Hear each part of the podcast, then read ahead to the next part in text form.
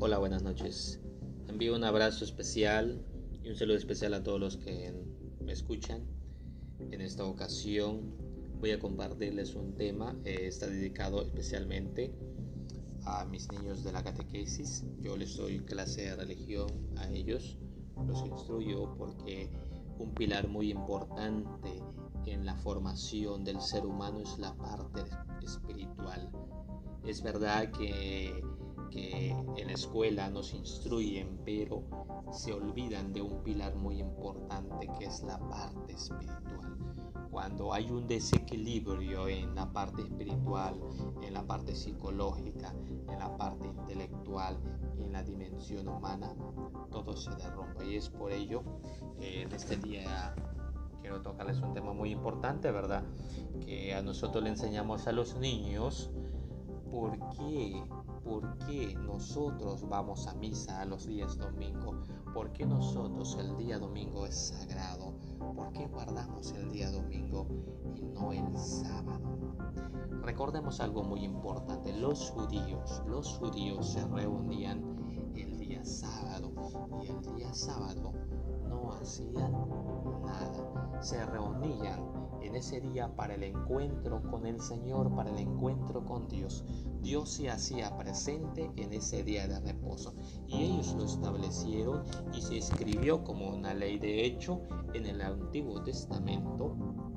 Está escrito que el día de reposo es el día sábado. Pero vamos a ver entonces qué es lo que Jesús nos viene a decir, porque Él dice que es Señor del sábado. Eh, vamos a escuchar qué dice eh, el apóstol San Pablo allá en Colosenses capítulo 2 versículo 16. Nos dice, por tanto, que nadie los venga a criticar por lo que comen o beben, por no respetar fiestas, lunas nuevas o el día sábado. Porque a nosotros, los que profesamos la fe católica, que no deberíamos no guardamos el sábado y que guardamos el domingo, que es el sábado que se debería de guardar y no el domingo. Entonces el apóstol San Pablo nos viene a decir que nadie nos venga a criticar, ¿de acuerdo? Entonces, vayamos, seguimos conociendo, entonces avanzamos. Vamos a leer ahora el, eh, San Juan capítulo 20, versículo 19. Aquí es muy importante. Hacerse la pregunta. Los primeros cristianos, los primeros cristianos, no los judíos, se reunían el día sábado o el día domingo. Vamos a ver entonces si Jesús está de acuerdo o está en contra de que se reúnan el día domingo. Dice de esta manera, ese mismo día, el primero después del sábado, los discípulos estaban reunidos por la tarde con las puertas cerradas por miedo a los judíos.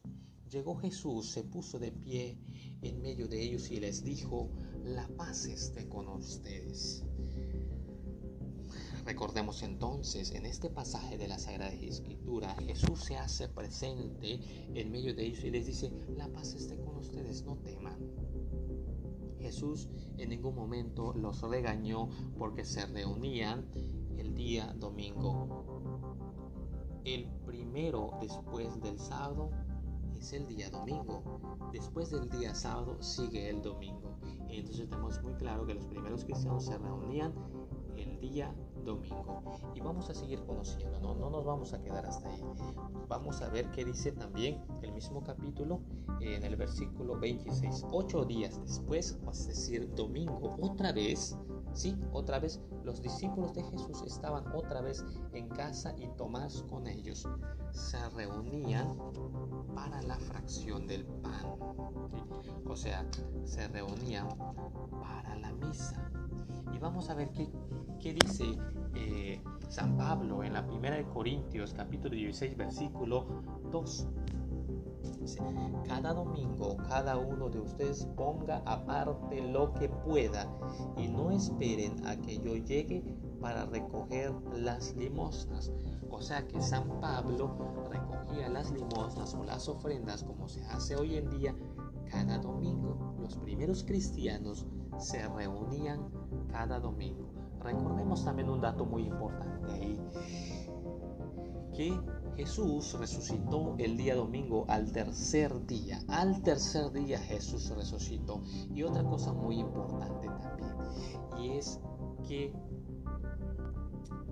la ley decía, en el Antiguo Testamento, en la Antigua Alianza, decía que eh, Dios trabajó seis días y descansó el séptimo. Entonces propuso ese día como día de descanso. Pero viene Jesús, que es enviado por el Padre, es decir, a través de Dios, viene a decir, viene a hacer otras cosas. Jesús hace milagros, Jesús sana a los enfermos, devuelve la, vista a los ciegos. Y entonces es por ello que los judíos empezaron a tomar odio y, e hicieron hasta lo imposible para desaparecerlo y para matarlo y colgándolo en la cruz. Entonces, ¿es el sábado o es el domingo en que nos deberíamos de reunir? La matan y Jesús resucita al tercer día. Queridos amigos, eh, nos adentramos en esta parte muy importante en conocer, pero no, esto no es todo. Hay más citas bíblicas que nos, que nos dicen qué día hay que celebrar, qué día hay que reunirnos con el Señor, a ir al encuentro del Señor. ¿sí? Les envío un abrazo especial, espero se encuentren muy bien.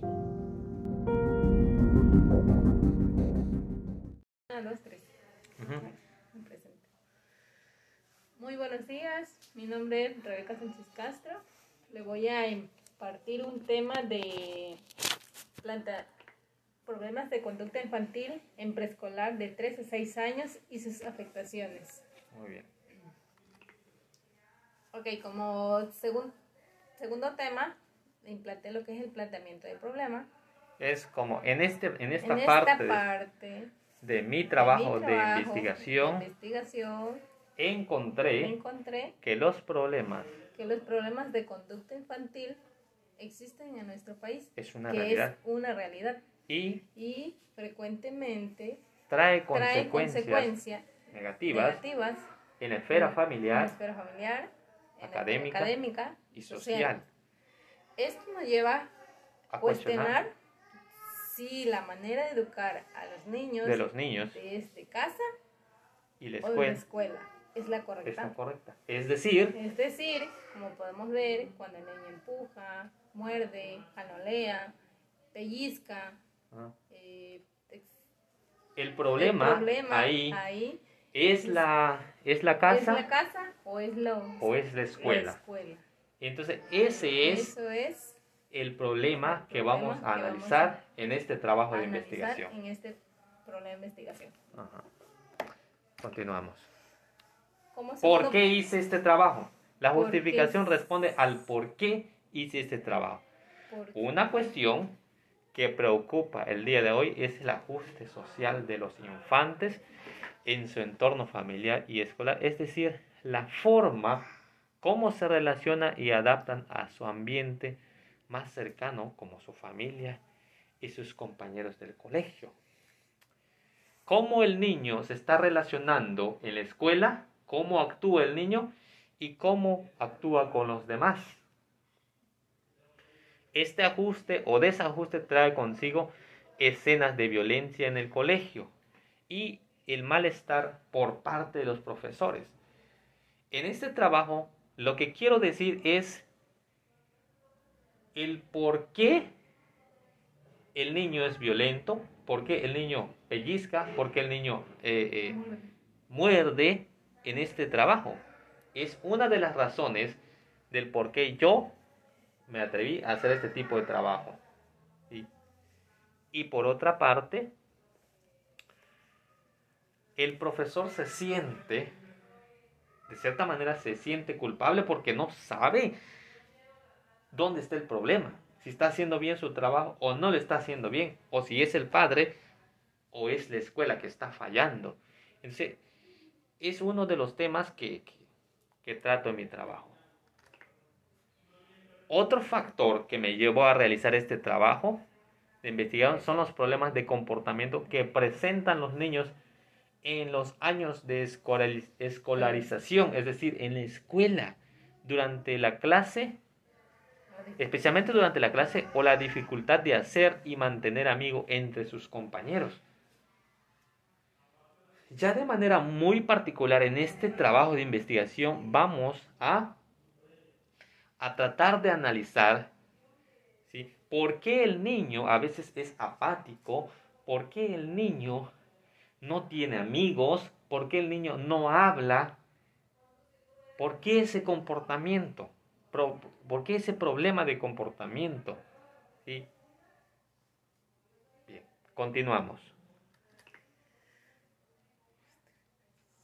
Este trabajo se centra en, específicamente en los niños de edad preescolar. Y según la estadística, dice que el 10% y 20% representan las cifras de prevalencia de problemas de conducta y no cabe duda que estos problemas van a interferir de forma significativa en el desarrollo social, socioemocional de los niños, impactando de manera negativa sobre los diferentes ámbitos de desarrollo.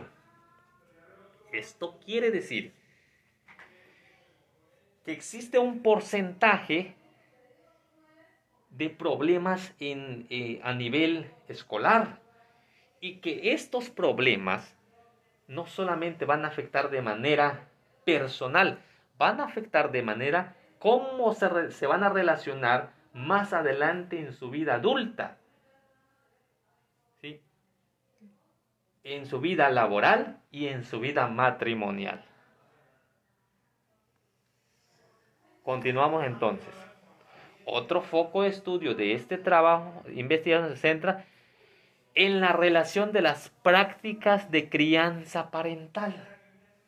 ¿Qué relación tiene la familia en la conducta del niño? ¿Será que los papás están educando de manera correcta a los niños?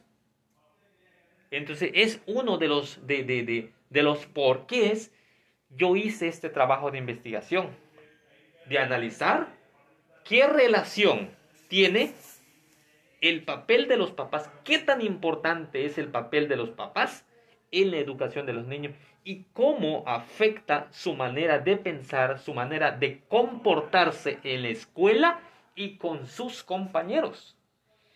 Esas son una de las razones del por qué hice mi trabajo. Bueno, corresponde presentar a los objetivos. Es decir, ¿qué es lo que yo busco en este trabajo? Lo que yo busco es analizar la relación de los problemas psicológicos de los niños en edad preescolar de 3 a 6 años y las prácticas de crianzas parentales. Es decir, ¿qué relación tiene eh, eh, el cómo se comporta el niño eh, en, la escuela y en la casa. Los objetivos específicos hacen referencia a describir si las prácticas de crianzas parentales, es decir, de los padres, se relacionan con los problemas de conducta en el entorno escolar. ¿Tiene algo que ver la forma como educa un padre a su hijo en cómo se comporta un niño en la escuela? ¿Será que si un niño muerde ¿Tiene algo que ver? El otro punto es describir la relación de la carencia de las habilidades sociales en los problemas de conducta infantiles en el entorno escolar. Es decir, tiene algo que ver que el niño no se le enseñe estas habilidades como el pedir o, el decir gracias o el decir por favor. ¿Tiene algo que ver? ¿O es que el niño no se le enseñó estas habilidades sociales? No lo sé. Vamos a ver qué nos dice la investigación. Las preguntas que surgieron en esta investigación y que guía mi trabajo tiene que ver, primero, en qué medida los factores sociales, familia y escuela, determinan las conductas sociales o antisociales de los infantiles en, en edad escolar. O sea, ¿qué tanto afecta? Es decir, ¿qué tanto afecta de que un padre le enseñe o no conductas sociales, es decir, esas habilidades que decíamos, el pedir por favor, el gracias o el pedir permiso, ¿sí?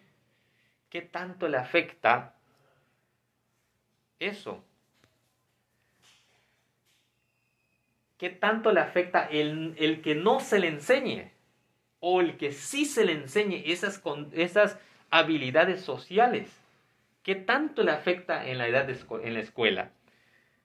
La segunda pregunta es, ¿por qué la educación emocional y social es determinante para las conductas adecuadas de los niños en edad preescolar? Es decir, ¿por qué se debe, por qué se le debe de enseñar a los niños a manejar el enojo, a manejar la ira o a manejar la tristeza? ¿Por qué es importante hoy en día enseñarle a los niños en la escuela? Eso es la, la, pregunta que generó en este trabajo de investigación y en torno en, en el cual gira mi trabajo. Continuamos entonces. El enfoque de la investigación. El enfoque de mi investigación, este trabajo de investigación posee un enfoque cualitativo descriptivo, según Sampieri, la investigación cualitativa se emplea cuando se utiliza una recolección de datos sin medición numérica para describir o afinar preguntas de investigación. Lo que hice en este trabajo es recolectar datos no cuantitativos. Y por otra parte, la manera de entender el enfoque cualitativo es desde los datos cualitativos que se define como descripción detallada de situaciones, eventos, personas, interacciones, conductas observadas y sus manifestaciones. Esto quiere decir que mi trabajo se centra en describir los problemas de conducta específicamente. ¿sí? Este estudio adquiere carácter descriptivo dado que busca especificar las propiedades, características, actitudes de las personas, en este caso de los infantiles de edad preescolar. Bueno, hasta ahí. Ahora sí entramos en la parte importante del trabajo. ¿Tengo que decir eso? Sí. Ahora sí entramos en el marco teórico. ¿Marco teórico? Sí. Ahora sí entramos entre la, eh, en la parte familiar Sí, en la familia y en la escuela. ¿Qué relación tiene la familia y la escuela en este en la conducta de los niños? Vamos a ver qué dice el tema. En este apartado se considera definir desde el punto de vista psicosocial a la familia como la institución básica de crianza de la criatura y socialización de la infancia. Hasta aquí. ¿Aquí no? Hasta aquí. Ajá. Ah, espérame, Es una realidad. Es una realidad. ¿Y? ¿Qué importa de dónde vengas? ¿Qué importa si vienes de un pueblo pobre, vienes de un pueblo marginado? ¿Y eso qué? ¿Qué importa si vienes de una familia carente de recursos económicos? ¿Qué importa? Si lo que importa eres tú. No le eches la culpa a tus padres por los resultados que hoy tienes. Para eso tienes pies, tienes manos, tienes ojos, tienes un cerebro. Sí, los tienes. Con eso es suficiente para que tú puedas seguir y avanzar. ¿Qué importa si perteneces a un grupo étnico, si vienes de un grupo marginado? No, no, no, no, no, no, no, no, no. Eso no importa. Tienes que seguir hacia adelante. Sí, tienes que seguir hacia adelante. No le eches la culpa al gobierno. No le eches la culpa a tus papás, a tus hermanos que no te apoyaron, no. No le eches la culpa. Deja de estar echándole la culpa a los otros y siga hacia adelante. No te detengas. Cuando realmente quieres algo, la puedes lograr. Así que yo te invito a que tomes una decisión y hagas lo que tengas que hacer. Y así, y punto.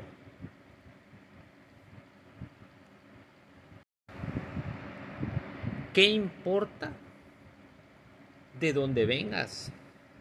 ¿Qué importa si vienes de un pueblo pobre, vienes de un pueblo marginado? ¿Y eso qué? ¿Qué importa si vienes de una familia carente de recursos económicos? ¿Qué importa? Si lo que importa eres tú. No le eches la culpa a tus padres por los resultados que hoy tienes. Para eso tienes pies, tienes manos, tienes ojos, tienes un cerebro. Sí, los tienes. Con eso es suficiente para que tú puedas seguir y avanzar. ¿Qué importa si perteneces a un grupo étnico, si vienes de un grupo marginado? No, no, no, no, no, no, no, no, no. Eso no importa. Tienes que seguir hacia adelante. Sí, tienes que seguir hacia adelante. No le eches la culpa al gobierno. No le eches la culpa a tus papás, a tus hermanos que no te apoyaron. No. No le eches la culpa. Deja de estar echándole la culpa a los otros y siga hacia adelante. No te detengas. Cuando realmente quieres algo, la puedes lograr. Así que yo te invito a que tomes una decisión y hagas lo que tengas que hacer. Y así, y punto.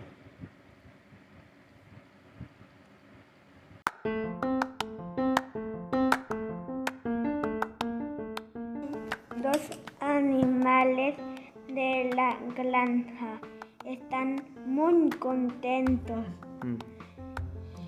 porque han nacido cuatro crías. ¡Qué alegría! exclaman todos. El gallotito dice, pensemos en, en los nombres para los re- recién nacidos. Entre todos decidieron llamarlos vaquita, paqui- patito, ovejita y cernito.